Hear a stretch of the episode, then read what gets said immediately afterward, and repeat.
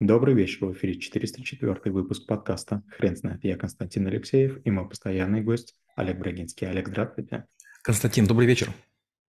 Хрен знает, что такое френология, но мы попробуем разобраться. Олег, расскажите, пожалуйста, что это такое? Вы не поверите, френология – это такая очень необычная наука, которая происходит от нескольких слов «ум», «рассудок» и э, слово «логос». А создателем френологии считается Франц Йозеф Галь, который полагал, что есть связь между тем, как человек выглядит, его в первую очередь череп, и умственными способностями. Якобы по легенде, обучаясь в школе, а, Галь а, обнаружил, что а, люди с определенными типами черепов были более успешными как ученики. И на этом он сделал свое предположение. Эта наука стала невероятно популярной. Понятно, раньше были газеты, раньше были какие-то маленькие листовки, но тем не менее, получается, автор теории утверждал, что все психические свойства и умственные способности локализуются в разных частях частях мозга, э, что приводит к его напряжению, распиранию черепа, и как бы по черепу можно определить обратно состояние мозга. Естественно, когда начались э, э, там, трепанации и изучение мозга, оказалось, что мозг и близко не, не касается головы, он как бы находится в черепной коробке, которая является для него таким, такой консервной банкой защитной, да, и эта, нау эта наука должна была бы очень сильно, очень сильно пошатнуться. Но вот выпуклости или шишки, или вот э, фреоны, которых называли, да, они все-таки очень сильно понравились. И особенно рабовладельцы, выбирая рабов, будучи людьми не очень такими серьезными, обоснованными, но падкими на сенсации, они выбирали рабов нужными видами черепов и оценивали их в зависимости от вот этих шишках. И они прямо искренне доказывали, что френология объясняет недоразвитость рабов. Они, мол, второй сорт, у них есть э, некоторые части мозга, которые располагаются во впадинах. То есть разницу в строении черепов они трактовали как превосходство одной расы над второй. Я скажу больше. Есть фильм с Ди Каприо, если не ошибаюсь, он называется, называется «Джанго освобожденный», могу ошибаться. Так вот там, среди прочего, тоже звучит постулаты френологии. Как я об этом узнал? Мы читали френологию в школе только один раз, я об этом рассказал, и вдруг один ученик говорит, о, точно, точно, я слышал такую историю, что определяли раба по вот шишкам на черепе, и это делал как бы Ди Каприо, и я так удивился, говорю, как, как, как Ди Каприо, он не может в это верить. Но как бы вот теория Галля а, была показана в этом фильме, и это как бы повысило, наверное, его достоверность. Олег, вы не могли бы рассказать, пожалуйста, как а, формировалась эта лженаука? Ну, теперь мы знаем, что это лженаука. И какие основные положения а, были выдвинуты этим основателем?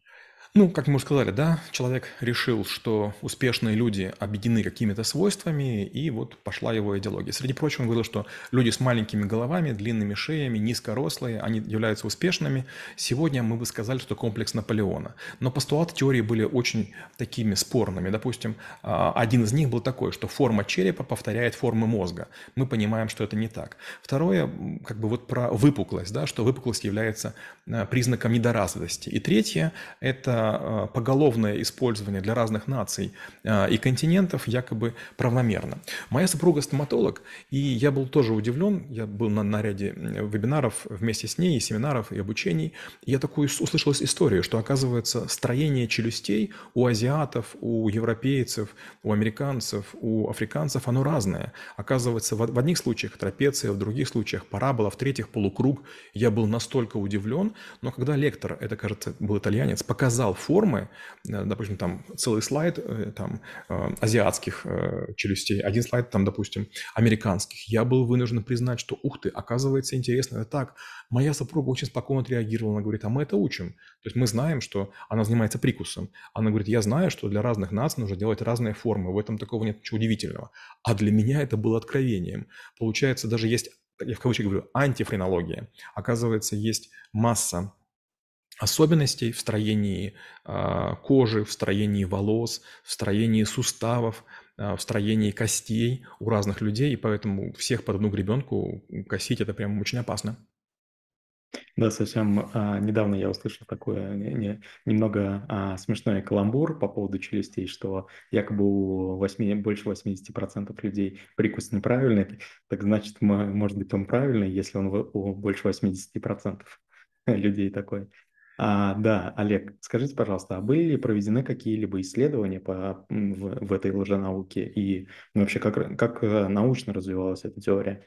Ну, как часто бывает, теория, она начинает расходиться в массы после момента публикации. Если она ложится на благодатную почву, если она нравится людям, если находит в себе правильные шишки и, допустим, не находят их у своих слуг или там более глупых сородичей, они полагают, это похоже на правду. Но наука штука без, безжалостная. Я тоже использовал френологию, а, пытался использовать, ну, то есть я, я науку знал, да, поэтому решил, теорию знал, поэтому решил попробовать. И на кредитном конвейере у нас была система альфа-чек, мы, среди прочего, фотографировали э, потенциальных заемщиков, и я разработал систему 11 измерений, с помощью которых э, думал или физиогномику, или френологию использовать, или другие, метод Ламбразо, с помощью которых можно было бы определить потенциальную криминогенность. Честно говоря, к большому моему неудовольствию как человека и к большой радости как ученого ни один из подходов не показал а, достоверности, к сожалению. Поэтому я тоже приложил руку к тому, чтобы попробовать, а является ли теория хорошей, интересной. На моих выборках примерно в 2 миллиона 100 тысяч человек она не сработала. Олег, скажите, а вы помните, чем закончилось это течение? Честно говоря, закончилось тем, что ученые очень ярко выступили против того, что давайте не будем говорить о том, что мозг, как костная, как, как, э, и костная структура его окружающая является статичным. Давайте, они говорили, развивать мозги, мы же детей учим, мы же взрослых можем доучить. Получается, мы до определенного уровня можем дотянуть почти любого человека, но при этом у него мозг не перерастает, мозг не меняется. Получается, что мозг, наверное, даже если признать, что должна быть быть шишка, но шишки нет, тогда мозг в стороны растет. Получается, что у хорошо обученного человека мозг может, не имея нужных шишек, разрастись, заняв все свободное место, вырасти, вырастив в объеме. Мы же видим улучшение качеств, свойств, характеристик индивида, но мы не видим изменения черепа. Поэтому, возможно, даже в каком-то периоде или возрасте это работает правильно, но чем взрослее человек и чем больше он занимается саморазвитием, тем маловероятнее, что тенденция сохранится. Олег, скажите, после такого полного доказательства, почему эта теория а, пришла в наши дни и даже а, находит а, себе а, людей, которые верят в нее? Константин, вы знаете, для меня это очень большое откровение. Недавно вышел подкаст о гомеопатии, и я был вынужден удалить несколько постов, которые там были, потому что мне начали приводить э, многочисленные доказательства того, что гомеопатия – это серьезная дисциплина, наука и так далее. И, естественно, я знаю все эти доказательства, потому что мы же все-таки занимаемся изучением любого навыка, который преподаем, поэтому ничего нового мне люди не сказали. Но странная история. Люди, которые занимаются гомеопатией, отстаивают свое право, что это имеет право на жизнь. Но если вы поговорите с медиками, они скажут, ребята, докажите активное вещество. То же самое наличие активного вещества в вашем растворе. То же самое касается френологии. Ну, послушайте, ну уже многие люди сказали, что это не так. Ну, находятся недоумки, у которых там куриные мозги, и прочтя какую-то книгу или там какой-то домысел, может быть, даже у классиков, они думают, ох, какая крутая идея. Сегодня ею не занимается никто, а я готов быть пророком. И знаете, такие пророки появляются постоянно. Одни говорят, давайте мыться не будем. Чем чаще моемся, тем сильнее смываем биом кожи. Мыться раз в неделю нормально, так мылись наши предки. Ладно, давайте и в шаем болеть. Олег, спасибо. Теперь на вопрос, что такое френология, будет трудно ответить. Хрен знает.